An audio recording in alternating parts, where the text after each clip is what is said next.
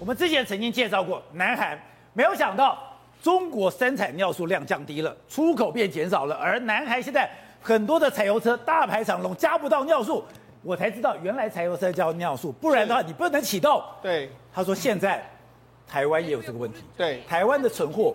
只到了明年一月中了。没错，事实上我们之前讲到南韩的这个尿素之乱，事实上台湾呢目前的尿素也开始在拉警报。根据业者的预估来说，一月末到明年一月中会用完，用完的时候呢，全台湾的这个柴油车可能都会进入一个拉警报的一个状况。那因为尿素加这个柴油车之后，它才能够发动，才能够启动，甚至环境污染会比较少。所以呢，你一定要加这个尿素。但是也不是所有柴油车，大概台湾有一半的柴油车都需要加这个尿素。一半。所以呢，因为为什么呢？因为事实上，因为我们目前的这个柴油车里面多大部部分用的是什么？包括说像大卡车、大货车用的都是柴油车，那它里面很多设计也需要用到尿素，所以一旦真的尿素不够的时候，我们知道。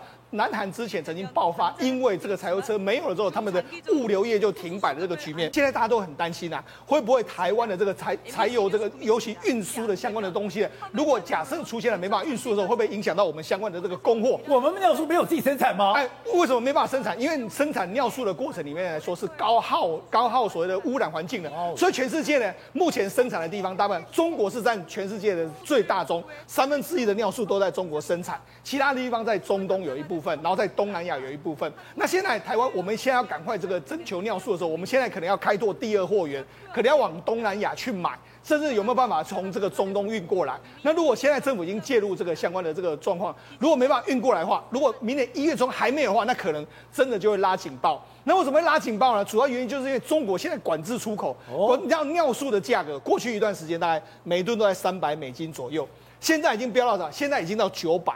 三倍，甚至前一阵子到一千，所以现在等于是说尿素在全世界不是只有台湾缺。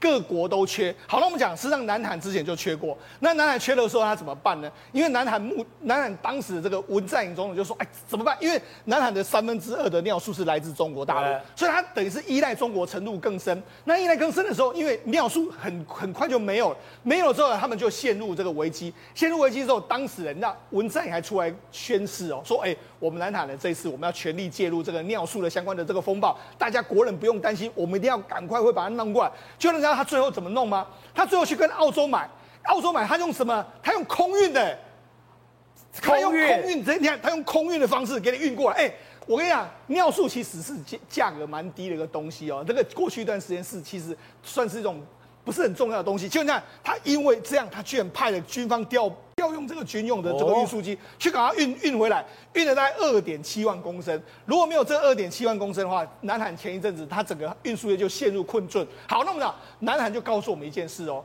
这个所谓尿素的危机，我们台湾真的不要轻忽哦，否则到明年一月中的时候，我们搞不好会陷入跟南韩一样的局面。